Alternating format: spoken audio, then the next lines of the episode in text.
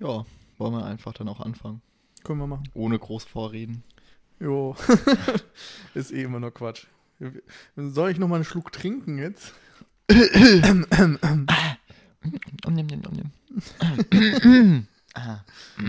ja, also ich wäre soweit. Ich bin so müde.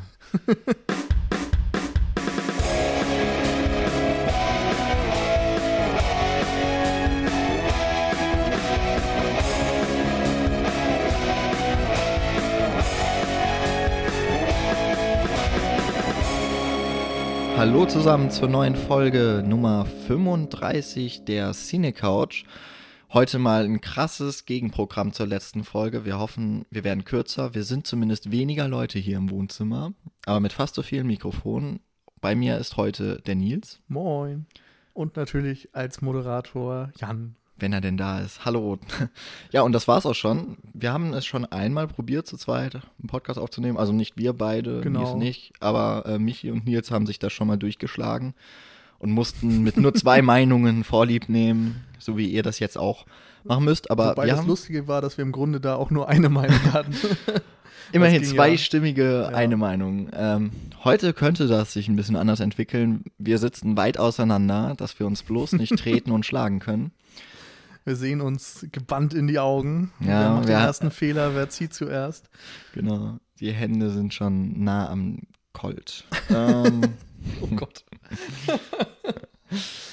ja, genau. Ja, wie bekommen wir jetzt die Kurve? Das habe ich auch hm. gerade gedacht.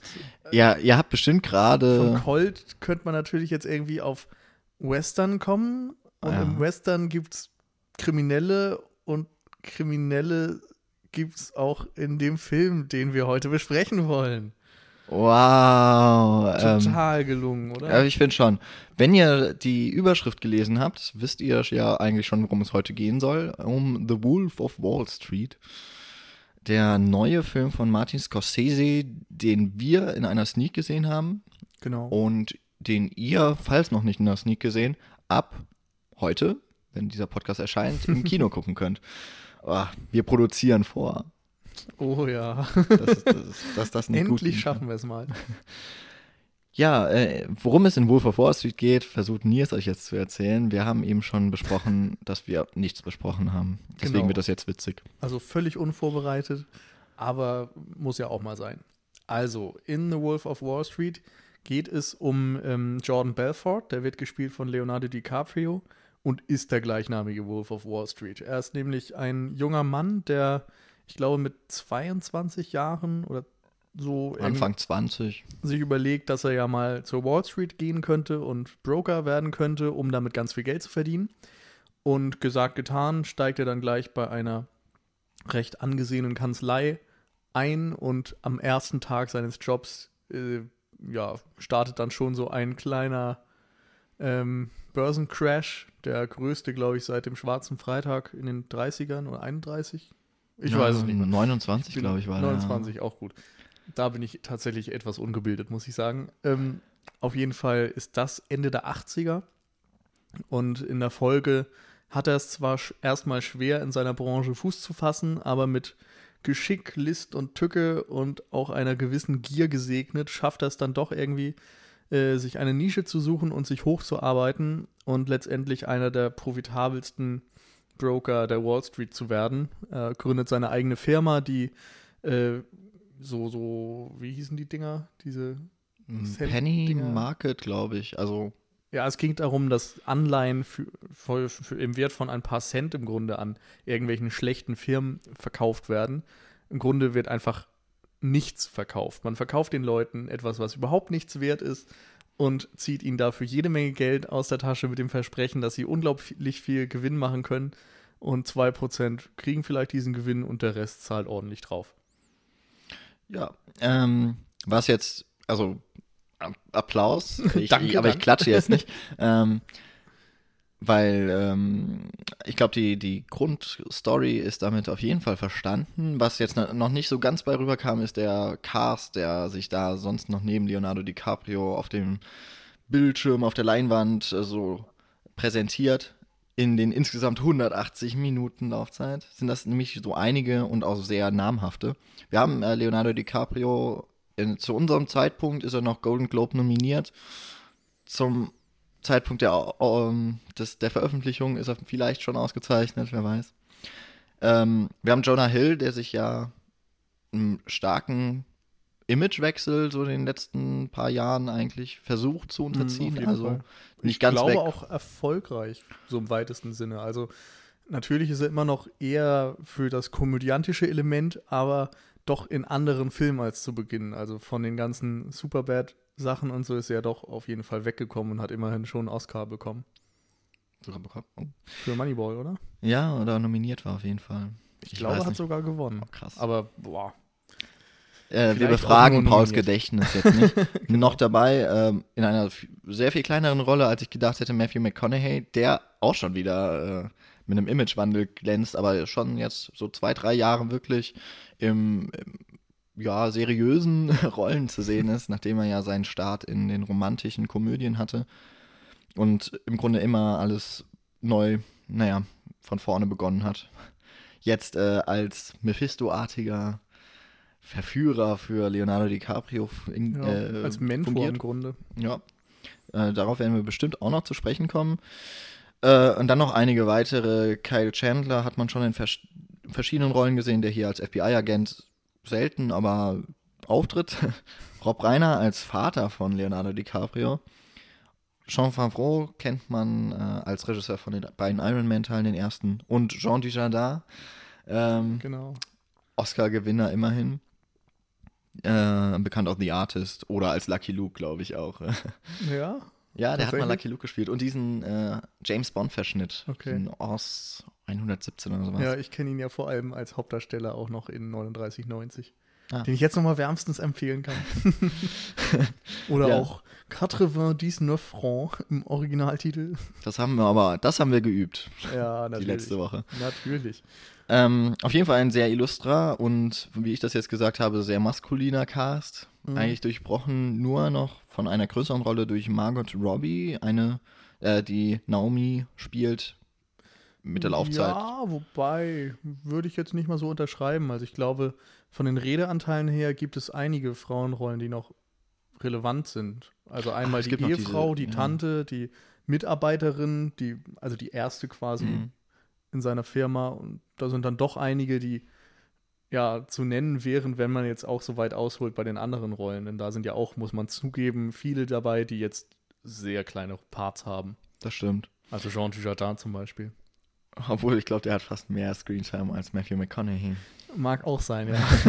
okay, ähm, bevor wir uns jetzt hier zu lange in diesem Casting-Bereich aufhalten, noch einen Namen, den ich äh, in die Diskussion mal mit einflechten mö möchte, ist ähm, Terence Winter. Ein, äh, das ist der Drehbuchautor von Wolf of Wall Street, der die, ähm, ja, so, das, äh, wie nennt man das denn? Das Buch, die Autobiografie von John Belfort umgesetzt hat für, den, äh, für die Leinwand. Und Terence Winter müsste Martin Scorsese wahrscheinlich durch Boardwalk Empire kennen.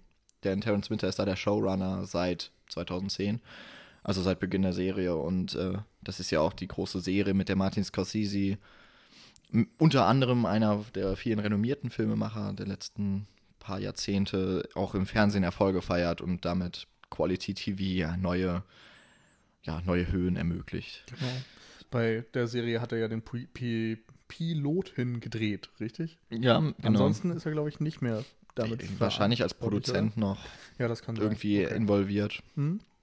Ähm, Auf jeden äh, Fall sehr passend, dass es wieder so ein bisschen in die Gangster-Ecke geht. Genau. Und äh, immerhin auch so ein bisschen noch historischen Stoff verarbeitet. Also, ja, stimmt das auch. Ich meine, ähm, die Wall Street ist natürlich durch die, äh, durch den äh, durch die letzten Jahre so ein bisschen wieder aktuell, kann man meinen.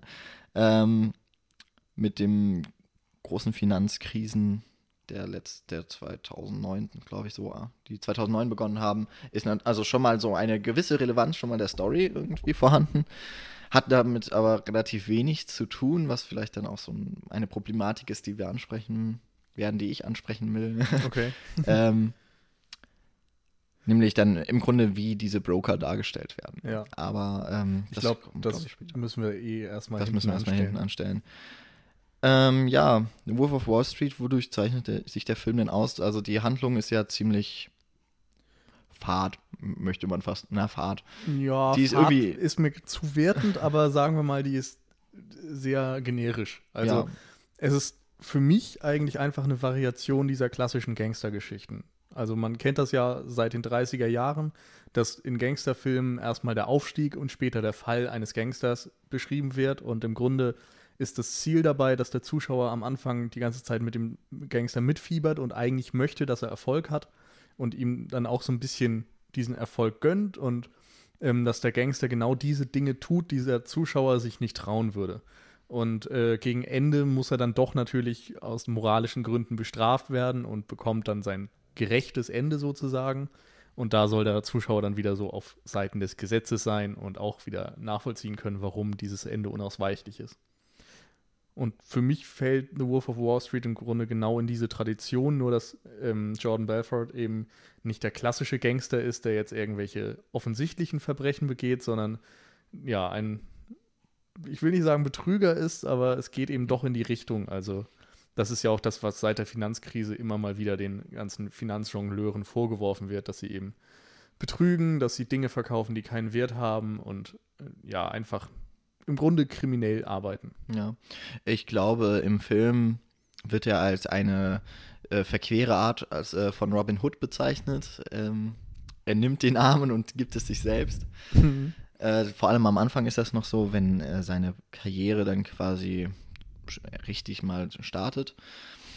Wir könnten eigentlich wirklich weit vorne beginnen, damit wir auch über die diese Einstiegshürde von Leonardo DiCaprio sprechen und wie er in diesen Sumpf eigentlich gezogen wird. Denn erstmal wird uns, wenn wir mal den ganz kurzen Anfang, äh, der im Grunde so im Mittelteil der Handlung des Plots beginnt, ähm, wenn wir den mal außen vor lassen, ist eben dieser junge Leonardo DiCaprio, der junge John Belfort, noch ein sehr rechtschaffener Mensch, äh, verheiratet, Anfang 20 und sehr naiv geht er an das Geschäft da an der Wall Street heran und wird dann ziemlich schnell umgepolt von seinen Mitarbeitern und eben vor allem seinen Vorgesetzten Matthew hm. McConaughey.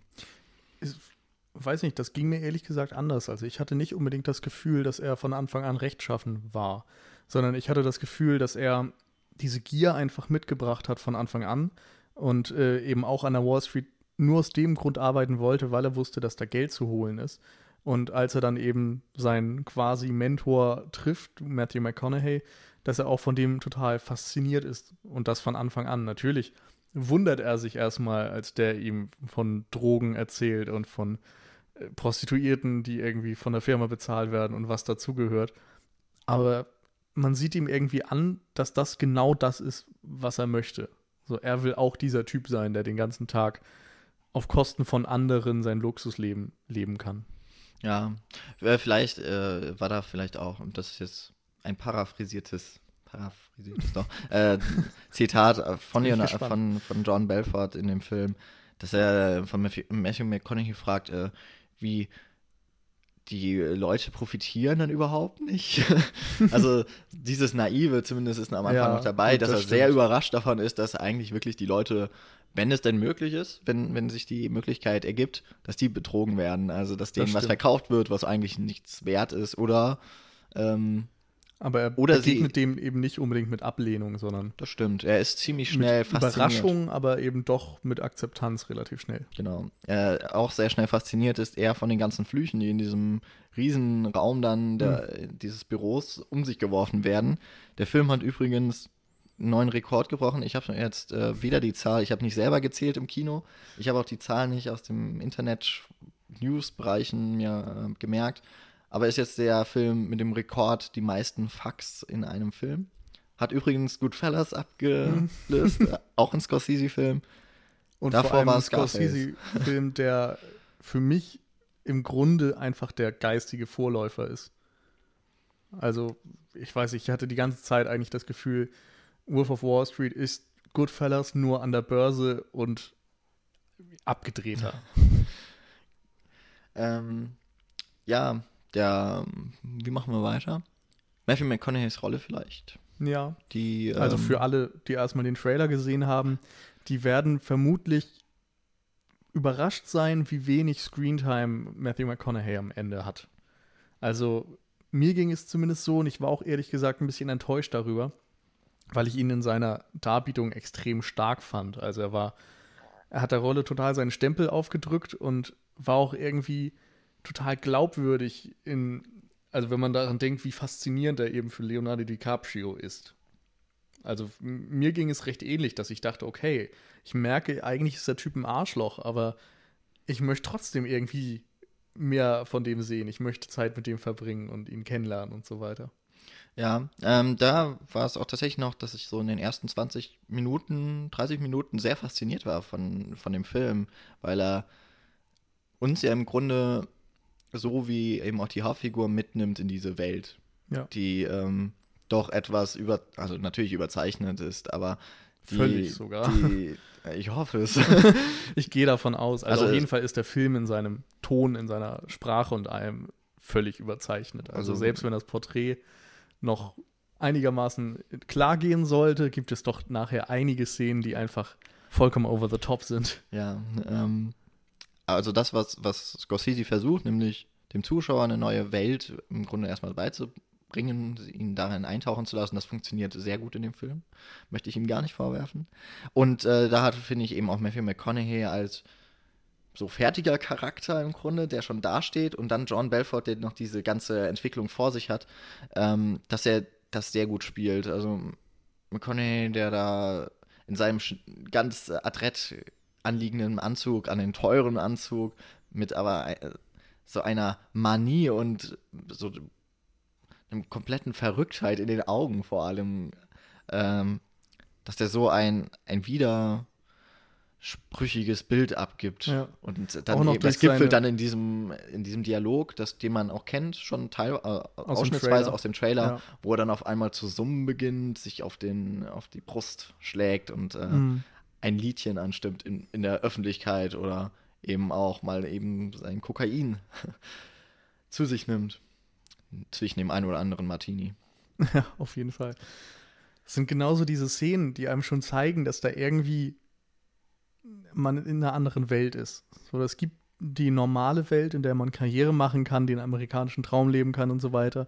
Und dann gibt es die Wall Street, die einfach anderen Regeln folgt, wo man auch Karriere machen kann, aber einfach eine zehnfache. Und man kann, man muss sein altes Leben eigentlich hinter sich lassen. So, man, man wird ein völlig neuer Mensch dadurch. Das ist so die Aussage dieses ersten Filmteils, würde ich sagen. Mhm bis wohin würdest du denn ungefähr ziehen, wenn er dann quasi diese Bauchlandung auf einmal ähm, am seinem ersten Tag als richtiger Broker quasi erlebt, wenn er hm. sein erstes Geschäft machen will? Nee, für mich geht das noch weiter. Also ich glaube, wenn ich das jetzt richtig erinnere, beginnt der Film damit, dass er es schon geschafft hat, dass hm. diese Diskussion startet, äh, was sie dann heute mal Lustiges im Büro machen und dass sie dann irgendwelche Kleinwüchsigen auf Dartscheiben werfen wollen oder so. Das ist auch schon etwas, was im Trailer angedeutet wird. Ähm, und ich glaube, ab dem Punkt wird dann erstmal eine Rückblende gezeigt, wie er zu diesem Punkt hingekommen ist. Und das ist für mich so der Anfangsteil, so der erste Akt im Grunde. Mhm. Und äh, das ist auch das, was vielleicht für manche Leute schwierig ist. Das ist im Grunde das, was du im Trailer siehst. Also der erste Akt wird im Trailer in Kurzform einfach abgedeckt und der Rest nicht unbedingt. Und ich glaube, da müssen sich vielleicht ein paar Leute darauf einlassen, dass es eben nicht die ganze Zeit diese Aufsteigergeschichte und Farce ist, sondern dass es irgendwann auch noch mal so einen gewissen Bogen macht. Hm. The Rise and Fall hattest du vorhin gesprochen, des ja. Gangsters. Ähm, ja, okay, kann ich mich, kann ich mich mit anfreunden mit dieser Einteilung, weil ich glaube, danach tritt dann auch erst das FBI tatsächlich mal auf. Ja. Ähm, das vollkommen zurückgenommen agiert in diesem Film, was für einen Gangsterfilm eigentlich auch mit eher ja, seltsam ist, dass so ein kleiner Gegenspieler eigentlich, ein Gegenspieler, der immer im Hintergrund arbeitet, der kaum auftritt und dadurch irgendwie auch sehr plötzlich und unver und ja, unvorhergesehen zuschlägt. Ja, also kann man auf jeden Fall so sehen. Andererseits ist es eben definitiv ein Film über Leonardo DiCaprios Figur. Und da hätte es, glaube ich, auch nicht so gut reingepasst, wenn man die Gegner zu groß aufgezogen hätte. Denn auch die Nebenfiguren, die wir ja schon teilweise, zumindest von den Schauspielern hier angesprochen haben, sind ja Abziehbilder eigentlich. Da gibt es kaum jemanden, der mal einen Subplot hat oder so, sondern die meisten haben einfach eine gewisse Funktion und das ist äh, Leonardo DiCaprio bei seinem Weg zu unterstützen. Und dieser Weg wird einfach aufgezeigt. Und ab dem Zeitpunkt, wo das FBI zum ersten Mal in Erscheinung tritt, wird dem Zuschauer suggeriert, da wird noch was kommen. So, die gucken sich das nicht einfach nur an, was er macht und sagen, ja, soll er mal machen, sondern die beobachten ihn ganz genau. Und im Grunde ist dann das Interessante, dass Leonardo DiCaprio sich so wenig davon beeinflussen lässt und dass er einfach seinen Weg trotzdem weitergeht, obwohl er genau weiß, welche Gefahren dabei lauern. Ja, das war, das ist auch eben erst sehr später in der Handlung. Ich glaube, es wird mal kurz eben angedeutet, dass das FBI sich quasi interessiert für ihn. Mhm. Und dann eine ganze Weile habe ich darauf gewartet, wann kommt dieser Konflikt. Denn, ähm, also ich hatte schon gesagt, der Film dauert 180 Minuten, ziemlich genau. Das ist ja schon mal eine ganz schöne Zeit, die so äh, für eine recht ähm, normale oder eine sehr straighte Geschichte, die von vorne bis hinten mit relativ wenigen Höhepunkten eigentlich sich auszeichnet. Und das vielleicht gerade die Momente, die dann vollkommen over the top sind, ähm, bei denen ich leider zu selten lachen musste. Aber diese eine Drogensequenz da, wenn er, äh, wenn sie die abgelaufenen Pillen geschluckt haben, dass die dann natürlich grandios auch bei mir funktioniert hat. Ähm, Gott sei Dank habe ich nicht alles gehasst an dem Film. ähm, da hat es mich dann auch gepackt, aber das waren halt so dann Szenen, die im Grunde überhaupt nichts mehr mit der Geschichte zu tun hatten. Die waren, das war ja schon fast Family Guy-artig, ein Sketch, der mhm. ewig lang gezogen wird. Ja, schon, das stimmt. Aber ich würde nicht sagen, dass es nichts mehr mit der Geschichte zu tun hat, denn im Grunde ist es gerade wichtig zu zeigen, wie abgedreht das Leben von Jordan Belfort mittlerweile ist. Also der hat einfach völlig die Bodenhaftung verloren und das zeigt sich in diesen Szenen, die so ja, eigentlich in kein Porträt eines Gangsters oder eines Börsenmarkters reinpassen. In den Szenen zeigt sich das ganz besonders. Und das fand ich schon wieder einerseits sehr unterhaltsam natürlich, andererseits aber auch wichtig, damit man diesen Weg verstehen kann. Ja. Dass das nicht unbedingt realistisch ist, ist klar. Ich meine, äh, vielleicht könnten wir das so erwähnen, wenn, wenn wir eigentlich schon nur die eine Hauptrolle haben und ich glaube, da sind wir uns einig drüber, ja, dass es Leonardo Fall. DiCaprio ist, kommt dann neben, bevor dann die Nebendarsteller quasi in dieser Hierarchie auftreten, kommen die drei anderen Hauptdarsteller, das sind Geld, Drogen und äh, in irgendeiner Art Gef Sex? Sex, ja. Ich überlege gerade, wie ich es noch anders umschreiben könnte, aber Sex, Prostitution. Das ist im Grunde das, was äh, uns dann als Sündenfuhl gezeigt wird. Und dann kommen erst die anderen äh, Rollen, die sich, was irgendwie natürlich auch passend ist, weil das äh, diese weltlichen Dinge, das sind die, die für John Belfort das, das Ziel aller Dinge ist, die, das, was er anstrebt. Und dann kommen erst die Personen, die ihm ziemlich egal erscheinen. Ja, das zeigt sich ja zum Beispiel auch daran, dass er am Anfang, wie du erwähnt hast, verheiratet ist und im Grunde relativ schnell keine, ja, keinen Wert mehr auf seine Ehe legt, sondern vielmehr diesen ganzen Sex und die Drogen und so weiter ausnutzen will und da ist es ihm dann irgendwie egal, dass er, beziehungsweise eigentlich fühlt er sich eher so, als hätte er noch einen Klotz am Bein, glaube ich. Also im Endeffekt würde ich fast sagen, er ist fast dankbar, als die Ehe dann scheitert. Weil er dann komplett frei ist. Ja, er kommt auch sehr schnell über seine verflossene Ehe dann äh, hinweg. Nachdem er sowieso schon fremdgegangen ist, braucht es, glaube ich, drei, vier Tage, bis dann die neue Frau in seinem Apartment einzieht. Also schön für ihn, ja. dass er so schnell über diese verlorene Chance hinwegkommt. Das ähm, ist vielleicht dann auch so einer der Punkte gewesen, wo mich der Charakter zum ersten Mal richtig angewidert hat, wenn dann wirklich rauskommt, der ist so oberflächlich, der Typ, der macht sich um nichts Sorgen, außer um sich selbst. Ein Egoist, ein Egomane, wie er im Buche steht, dass ähm, dann auch irgendwann das das Empathieverhalten für mich überhaupt nicht mehr gegeben war. Also es wurden mir so viele Steine in den Weg gelegt, mich irgendwie noch für diese Person wirklich zu interessieren. Also im Sinne davon, ich kann, ich würde, ich würde schade finden, wenn ihr, wenn jetzt dieser Person was zustößt. Sympathie, mhm. Empathie eben, dass mir das so relativ schnell genommen wurde, dass ähm, ich wahrscheinlich deswegen auch ein Problem mit dem Film auf Dauer entwickelt okay. habe. Also das ist auf jeden Fall ein berechtigter Punkt, den du da ansprichst. Bei mir war es jetzt persönlich anders, weil ich die ganzen Taten, die er vollbracht hat, zu unterhaltsam fand. Also ich hatte einfach zu viel Spaß, ihm bei seinem Treiben zuzusehen. Ich glaube, wenn ich da gerade drüber nachdenke, ist es so ein bisschen wie bei Filth fast, wo du auch, glaube ich, gesagt hast, dass du mit dem Hauptdarsteller nicht mehr mitfühlen konntest, während ich die ganze Zeit noch Spaß hatte und sehen wollte, was er als nächstes tut. So ähnlich ging es mir jetzt eigentlich auch gerade. Also ich hatte bei ähm, Jordan Belfort die ganze Zeit das Gefühl, das ist zwar ein Arschloch, aber es ist mir gerade völlig egal, denn ich kenne ihn nicht. Ich bin nicht derjenige, der durch ihn ja, geschädigt wird, sag ich mal. Und ich kann mir das aus dieser sicheren Distanz des Kinosessels ansehen. Und dabei hatte ich echt verdammt viel Spaß, weil da einfach ja so absurde Dinge erlebt und so. Das fand ich super irgendwo. Und ähm, dass die Sympathie da vielleicht flöten geht, sicher, das mag wohl sein. Aber ja, ich konnte da auf jeden Fall drüber hinwegsehen und ich glaube auch, dass es, dass du jetzt in der Minderheit bist, vielleicht bei den Leuten, die sagen, dass sie nicht mehr sympathisieren konnten. Denn dieses Leben auf der Überholspur, das ist vielleicht nichts, was einem einen netten Charakter verleiht, aber es ist eben doch was Faszinierendes. Und ich glaube, durch diese Faszination können viele über den miesen Charakter hinwegsehen. Zumindest ging es mir so.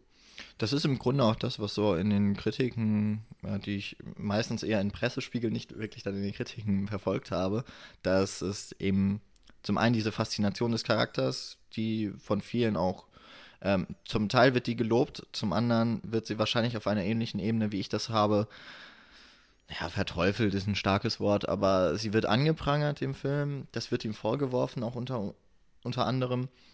Und äh, ja, ich denke mal, es gibt die Leute, die können sich damit äh, super unterhalten fühlen. Mir hat es dann irgendwann gereicht. Das äh, ist bei anderen Charakteren oder Figuren in dem Film noch stärker gewesen.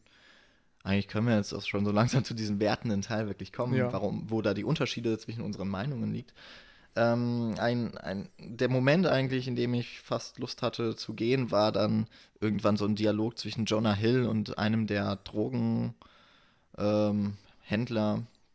Ich, der eine, Joe der Bernthal meinst du, glaube ich. Also der aus Walking Dead. Ja, das kann auch sein, genau.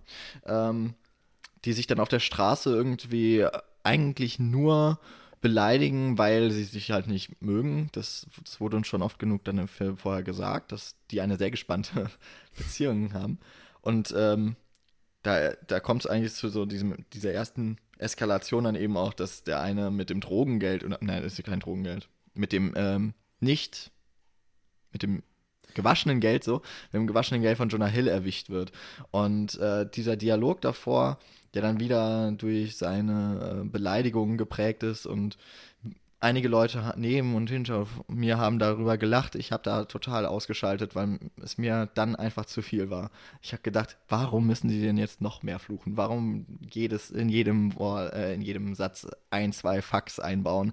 Das hat mich dann so geärgert irgendwie, dass ich ge gedacht habe, oh, ab jetzt, ab jetzt schalte ich mental wirklich einen Schritt zurück. Ich bin emotional nicht mehr gefangen in diesem Film. Jetzt äh, ist mir im Grunde alles egal, was da vorne passiert. Mhm. Das war dann so ein, das war wirklich, so, glaube ich, der Schalter, der sich bei mir komplett umgelegt hat. Danach sind mir dann auch viele Sachen noch aufgefallen, die ganz sicherlich nicht nur Wolf of Wall Street falsch macht. Hm, Stichwort Continuity. Ähm, die mich dann immer weiter eigentlich weggetrieben haben vom, vom eigentlich, von der eigentlichen Essenz und äh, in meiner Meinung ich mich bestätigt selber gefühlt habe, dass ich den Film nicht so sehr mag wie die Leute, die gerade um mich herum sich köstlich amüsieren. Ja, also da muss ich auch wieder dazu sagen, ich kenne eben auch Goodfellas, wie wir gelernt haben, war das bis vor kurzem der Film mit den meisten Flüchen und da hat mich das auch schon nicht gestört, dass dort geflucht wurde. Ich fand das viel eher nachvollziehbar, dass in gewissen Bereichen viel geflucht wird. In Amerika glaube ich sowieso noch mehr, weil du dieses Fuck einfach super einbauen kannst in Sätzen. Da musst du dich im Deutschen viel mehr anstrengen, um das hinzukriegen. Und ähm, gerade Joe Bernthals Charakter ist ja jemand, der aus der Gosse kommt, der Drogendealer ist und so weiter. Und ähm, da weiß ich nicht, da finde ich das extrem nachvollziehbar, dass der viel flucht Ich finde es dann fast eher merkwürdig, wenn in anderen Filmen die auf einmal eine ganz brave Sprache haben und da niemand mehr was Negatives sagt oder einen Fluch benutzt oder so weiter. Insofern ist das, glaube ich, auf jeden Fall eine Geschmackssache, dass man dann aus einem Film rauskommt und ein schlechtes Gefühl hat. Das kennt, glaube ich, jeder, dass er irgendwo so einen Punkt hat, wo der Film ihn nicht mehr mitnimmt. Ich kann nur sagen, ich war einer von denen, die weiterhin gelacht haben. Also bei der Continuity und so, da gibt es sicherlich ein paar Schwächen. Es gibt auch sonst ein paar Schwächen, wenn man darüber redet, dass ähm, ja, der Film vielleicht ein Ticken lang ist oder dass die, oder zum, was ist zu lang? Also ich fand ihn nicht in die Länge gezogen, in dem Sinne, dass das Pacing nicht stimmte oder so, aber die Story ist eben doch eine sehr generische, sehr simple Story, die man theoretisch, wenn man das möchte, auch in weniger Zeit er erzählen kann. Und ähm, Scorsese nimmt sich sehr viel Zeit für diesen Weg von ähm, Leonardo DiCaprio und baut für mich auch immer wieder Highlights ein, so dass mich das dann letztendlich überhaupt nicht gestört hat, dass diese Geschichte eigentlich sehr einfach ist. Aber es ist sicherlich, gerade wenn man eben nicht mehr im Film drin ist, ein Punkt, den man negativ ankreiden kann. Ja, wo sich dann vielleicht auch ähm, bei der Laufzeit, ich würde auf jeden Fall sagen, der Film ist dafür, was er zeigt, zu lang. Es ähm, kommt eben drauf an. Also, wenn du den als rein Unterhaltungsfilm siehst und drin bist, wie ich, dann würde ich das nicht mal so sagen. Ja, ja. Man kann ja, ihn auf jeden er, Fall zu, als zu lang empfinden. Er war auch, er war auch lange Zeit für mich kurzweilig. Also ich meine, ich würde jetzt niemals sagen, ich habe mich komplett gelangweilt im Kino. Ich war halt irgendwann nicht mehr richtig drin und dann ähm, wünscht man sich eben doch mal das Ende herbei. Und gerade wenn es halt an diesen Punkt gelangt ist und es ist erst die Hälfte der Laufzeit rum, so ungefähr, dann ähm, ja, dann ist das nicht die beste Voraussetzung, noch diesen Film weiter zu gucken. Aber ähm, es gibt eben, es gibt ja bei die beiden Begriffe Plot oder Character Driven. Mhm. Wenn man jetzt ähm, den Film sich anguckt, ist, würde ich mal sagen, ist der Film hauptsächlich durch den Charakter, durch äh, John Belfort, also Leonardo DiCaprios Figur, dass er dadurch eher vorangetrieben wird als durch die Handlung, die die in dem Fall halt sehr eng zusammenhängen, weil eben nur im Grunde das äh, ein sehr subjektiver Blick auf sein mhm. Leben, auf äh, John Belforts Leben gelegt wird. Und dann muss ich halt sagen, von der Handlung her, Rise and Fall of, äh, vom, vom kleinen, von From Rex to Riches and Back Again, ähm, das ist halt, das ist eine Geschichte, die auch in Scarface beispielsweise in, glaube ich, knapp drei Stunden, in Goodfellas über drei Stunden mhm. ähm, erzählt wird für die man sich Zeit nehmen kann. Ähm, bei Goodfellas kann ich es nicht beurteilen. Scarface füllt das für Ach, mich. Goodfellas hast du tatsächlich nicht gesehen? Nicht komplett. Okay. ich kenne Szenen. Ähm, mhm. Bei Scarface weiß ich, dass, dass sich der Film auch noch andere mh, hm, anderen Charakteren annimmt, ab und zu, außer Al Pacino, der nicht ganz so zentriert scheint, finde ich, wie äh, Wolf of Wall Street jetzt. Ist Boah, allerdings. Weiß ich ehrlich gesagt nicht. Bist du dir da sicher? Also bei mir ist es jetzt, ich weiß nicht, ein Jahr her oder so, dass ich den zuletzt gesehen habe. Und das kam mir so oder kommt mir zumindest in meiner Erinnerung doch sehr als One-Man-Show vor. Also ich könnte jetzt noch irgendwie ein, zwei Darsteller mehr nennen, die drin waren, aber eigentlich geht es doch die ganze Zeit nur um Al Pacino und ich könnte keine Szene nennen, in der er nicht vorkommt. Okay, das stimmt wahrscheinlich. Wenn man es so sieht. Insofern ja. ist das, glaube ich, schon ähnlich wie eben Wolf of Wall Street eine One-Man-Show. Mhm. Ähm, vielleicht ist es irgendwie, dass ich mehr äh, Nebenhandlungsstränge dort in Scarface ähm, zumindest in Erinnerung habe. Vielleicht stimmt mhm. das auch gar nicht, dass die etwas ähm, elaborierter dann ausformuliert werden im Film. Also ich als glaube ehrlich gesagt nicht. Aber mein Gott. Ich, ich, ich meine, wir haben beide, wir haben beide Scarface jetzt nicht mehr die letzten paar Wochen gesehen, ja, dass genau. das jetzt äh, dass wir da jetzt wirklich die Messlatte anlegen könnten. Und ich vor allem auch nicht oft genug. Also ich weiß jetzt zweimal, vielleicht dreimal. So, aber eigentlich wollte ich ja aufs Character Driven hinaus. Für die drei Stunden Laufzeit, die sich Wolf of Wall Street nimmt, habe ich halt eigentlich das Gefühl, dass sich der Charakter von Leonardo DiCaprio zu wenig weiterentwickelt. Wir haben im Grunde immer wieder Wiederholungen von Momenten, die in ihrer Extremheit meinetwegen zunehmen, bestes Beispiel sind da die ganzen Drogenexzesse, die am Ende kuriose, skurrile Höhen erreichen und abstruser werden, was also alles, was man sich vorher vorstellen konnte, dass ich irgendwie auch da nicht ganz die nicht ganz die, die Notwendigkeit sehe, warum man drei Stunden darauf verwenden müsste, sondern das wahrscheinlich auch eine einer Stunde weniger abhandeln könnte und man würde die Handlung genauso gut und auch den Charakter genauso gut verstehen oder zumindest mitbekommen, wenn schon nicht verstehen. Ganz einfache Antwort, weil es Spaß macht. Also das ist wieder mal mein Fazit für diesen Film. Es ist pure Unterhaltung. Und natürlich kann man damit argumentieren, dass der Plot nicht allzu tiefgründig ist, dass der Charakter auch keine große Wandlung vollzieht und im Grunde schon von Anfang an klar ist, dass er eben ein gieriges Arschloch ist, das aber mit einem Talent gesegnet ist. Und ja, ich weiß nicht, für mich hat das vollkommen ausgereicht und ich glaube auch, man muss das, man muss seine Erwartungshaltung vielleicht korrigieren, wenn man mehr erwartet.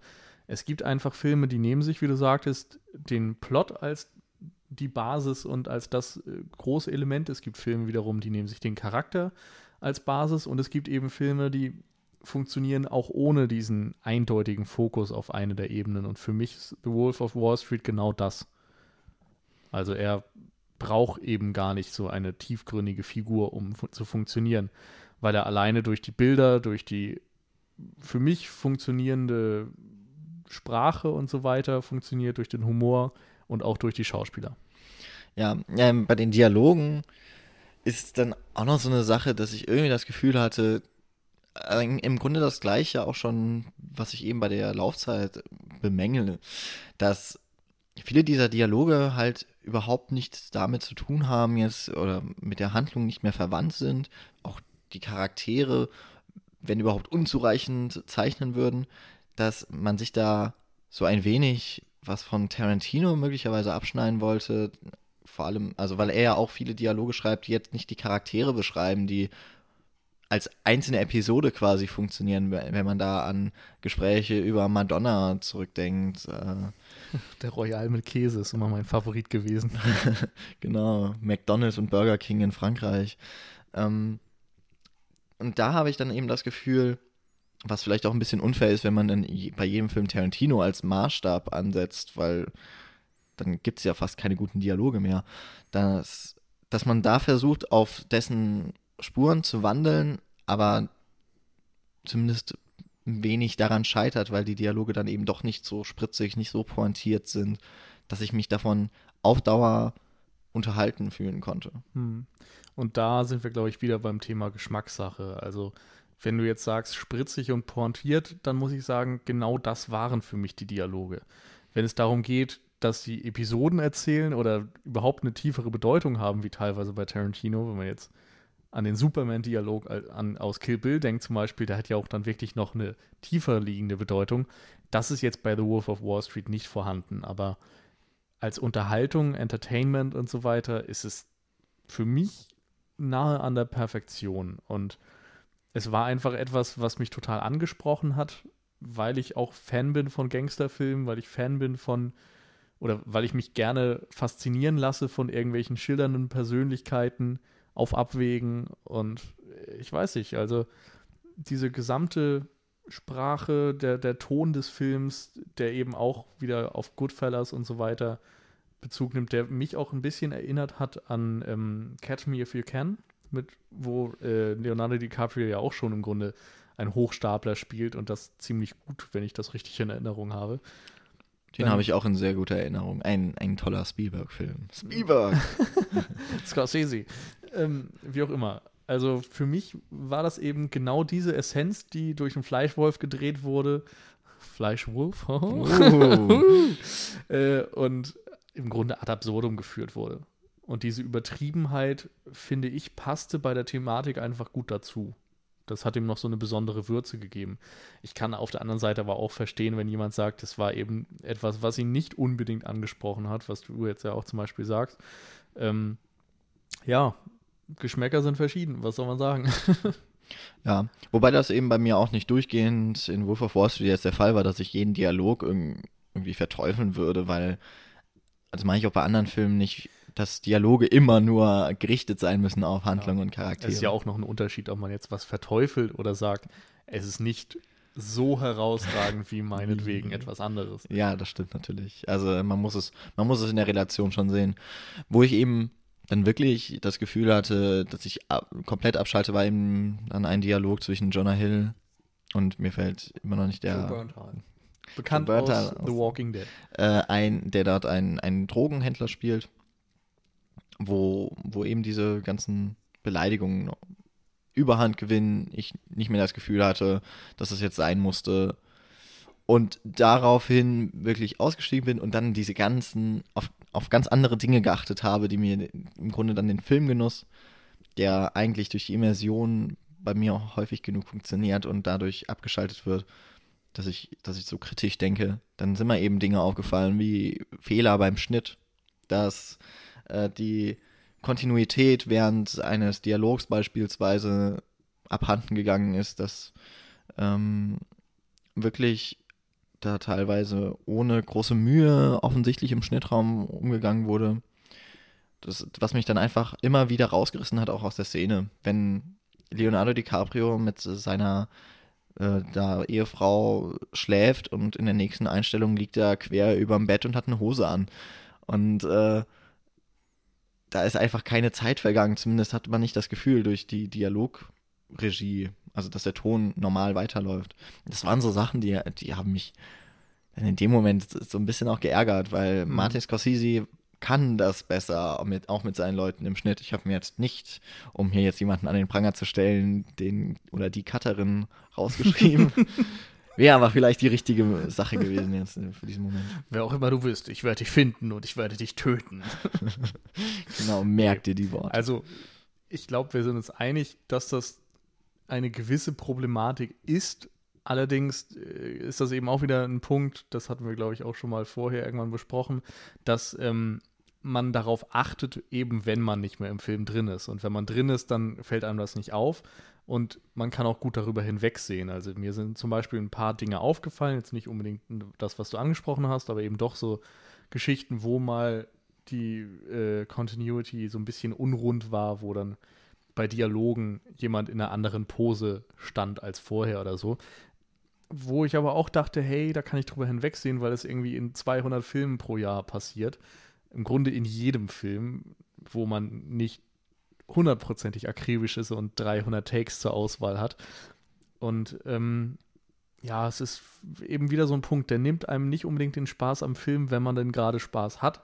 Wenn man aber eben, ja, ein wenig enttäuscht ist vielleicht oder auf der Suche ist nach Dingen, die einem entweder gefallen können oder eben auch nicht gefallen können und man stößt auf solche Dinge, dann machen sie einem den Film doppelt madig.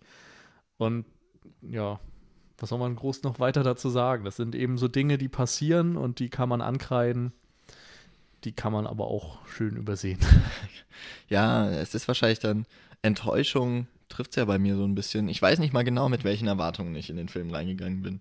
Ja. Ähm, äh, es ist ja jetzt nicht so, dass ich auch wenn das äh, in der letzten Folge schon mal so anklang, dass, ich, dass ich mich mit keinem Film irgendwie zufrieden geben kann, der unterhalten möchte. Das, das Problem ist ja vor allem, dass äh, Filme, die viele Zuschauer haben, die, die magst du ja nicht. Ja, ist ja Wolf of Wall Street natürlich, äh, ja, jetzt, nee. jetzt versuchst du mich ja wieder in eine Kategorie zu nee, stecken. eigentlich will ich das ja gar nicht, weil ich finde die Kategorie ja falsch. Also wir hatten ja schon festgestellt, dass du scheinbar in der Arthouse-Kategorie bist und dann waren wir eigentlich der Meinung, dass du da völlig falsch aufgehoben bist, weil du nicht eindeutig in diese Schublade passt. weil du, verdammt, ey. Du hast einfach einen eigenen Geschmack und der ist manchmal doof. ja. Ähm, so würde ich das viel eher beschreiben. Und da weiß ich wirklich nicht, was schiefgelaufen ist, ja. warum ich auf Wolf of Wall Street erst so richtig Bock hatte und äh, halbe Stunde, Stunde, wahrscheinlich vom Film mindestens, ähm, auch noch diese, diese positive Vorfreude mit in den Film genommen habe und dann irgendwann dieser Schalter eben umgelegt wurde. Und dann kam so ziemlich alles zusammen, was, was eben bei jedem Film passieren kann an sich, wenn dann irgendwann nicht mehr die emotionale Verbundenheit herrscht. Und auf der anderen Seite kann ich sagen, der Film ist, also es, wenn ich einen Film halt nicht mag, dann sage ich oft genug, der ist gut gemacht. Und das ist mir jetzt bei dem Film halt durch diese vielen Schnittfehler, die mir dann aufgefallen sind, stocke ich immer, wenn ich das sagen möchte. Ähm, aber im Großen und Ganzen ist der Film toll äh, gedreht. Die, die Kameraeinstellungen, die Führung der Kamera ist toll. Ähm, die Schauspieler, auch wenn ich zum Beispiel Jonah Hill in der Rolle nicht so mochte. Also vielleicht ist es eher die Figur, die er gespielt hat, die ich nicht mochte, als Jonah Hill tatsächlich.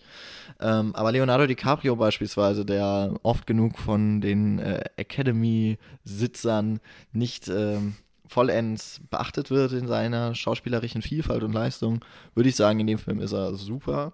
Ähm, Matthew McConaughey spielt klasse. Eigentlich dann auch, ja, da kann man niemanden, also man kann Leonardo DiCaprio hervorheben, weil er so viel Screentime hat ja. und also den Film trägt. Es ist und, bei ihm ja auch wirklich die One-Man-Show. Ja. Und bei den anderen, die kann man auch eigentlich alle nur dafür loben, was sie darstellen, ob man diesen leicht auch schon mal zum Overacting äh, gerichtete, diesen Stil, wenn man den nicht mag, dann wird man uns jetzt wahrscheinlich äh, dafür kritisieren, dass wir das so loben.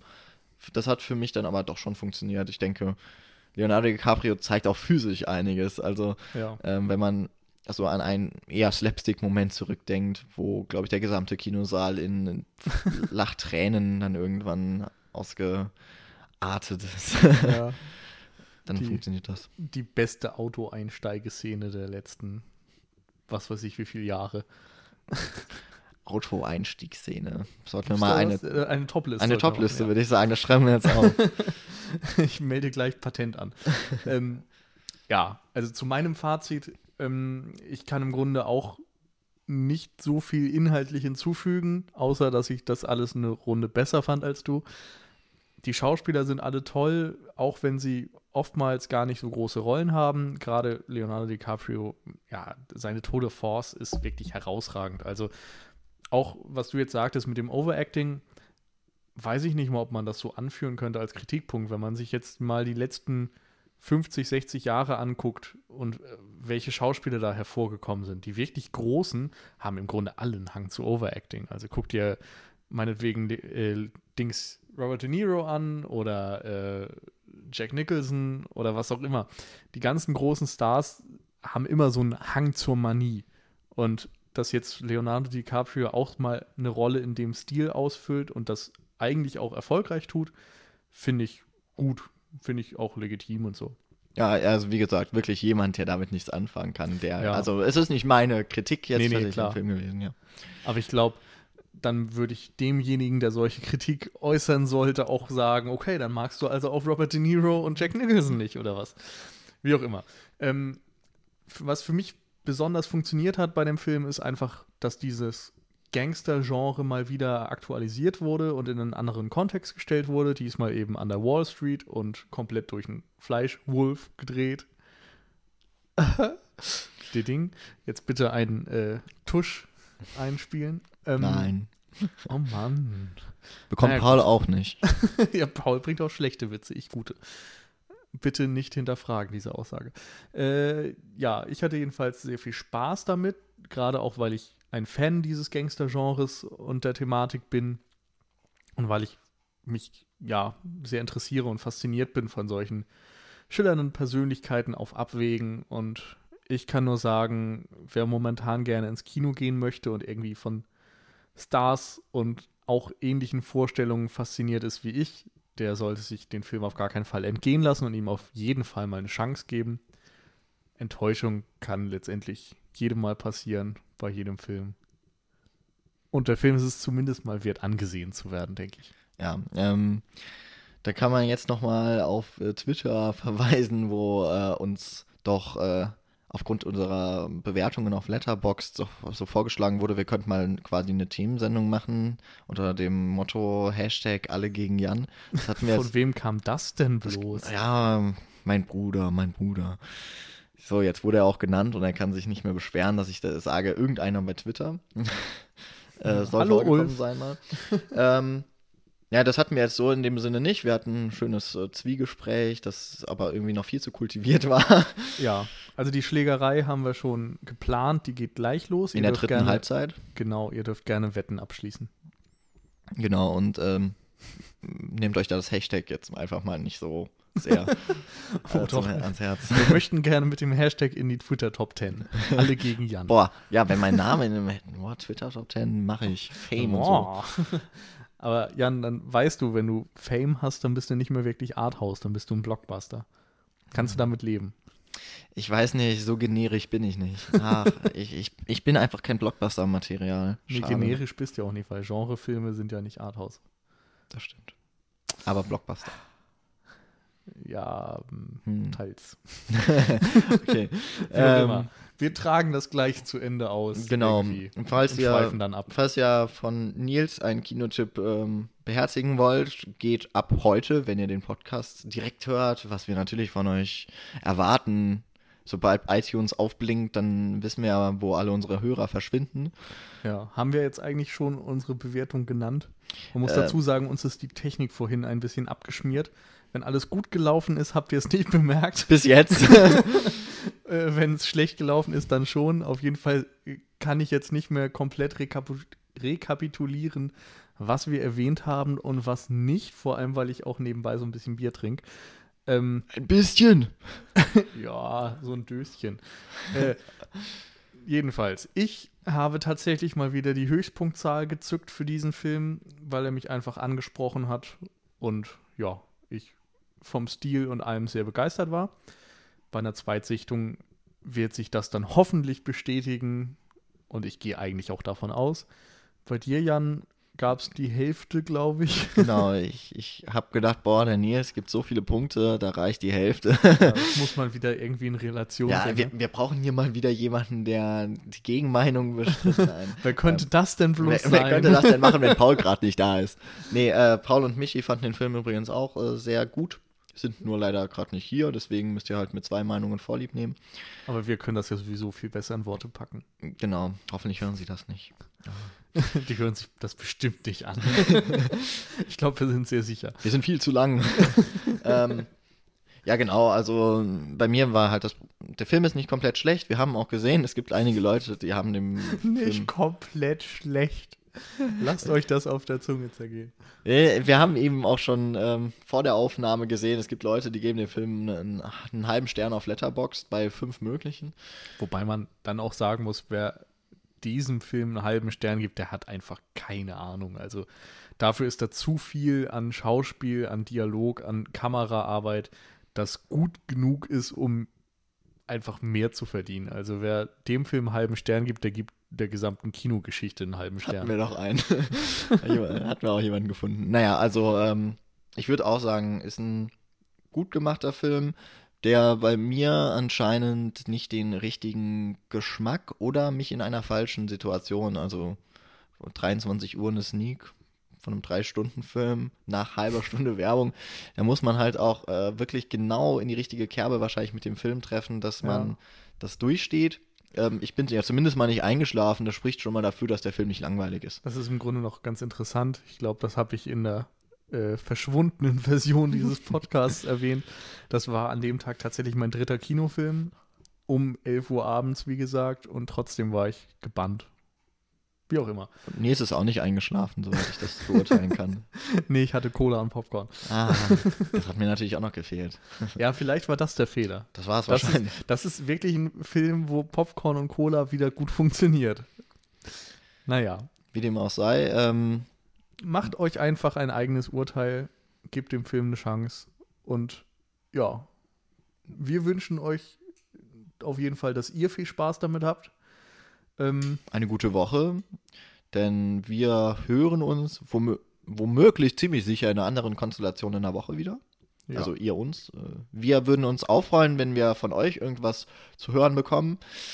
Äh, über Twitter, Facebook, cinecouch.net Flatter, iTunes-Bewertungen, wir sind da eigentlich ziemlich offen äh, für euch. ja, wir können auch alles verlinken. Also auf CineCouch.net, da ist ganz viel extra Kram, wenn ihr jetzt nicht nur über iTunes hört. Da kriegt ihr noch Trailer und Links ohne Ende und ja. Lohnt sich, sonst lohnt sich die Arbeit genau. nicht. Wir können auch zum Beispiel noch den Robert Warshow Text verlinken oder so. Oh ja, wenn wir den finden. dann machen wir einen auf anspruchsvoll. Genau. Der hat nämlich einen Text geschrieben namens äh, The Gangster as Tragic Hero, der quasi die Mutter aller Texte über Gangsterfilme ist. Sehr zu empfehlen. Ja, und das sagen, das sagen wir, die in Filmtheorie jetzt auch nicht die schönste Zeit verbracht haben. Was? Was? Das, okay. Das darfst du doch nicht sagen, das ist im Internet. Na, verdammt. Wird rausgeschnitten, wird doch. Ja. Ich schneide doch immer alles raus, wo ich schlecht dastehe. Dann hören wir uns hoffentlich nächste Woche. Vielleicht gibt es da wieder einen Film, der gute Chancen bei den Oscars hat. Wir haben uns da so ein bisschen was überlegt. Genau, wir hoffen, dass die Kinos mitspielen. Genau. Und, Und uns nicht versklaven. Uh. uh. Okay, also dann, ich wünsche euch eine schöne Woche. Tschüss. Auf Wiedersehen.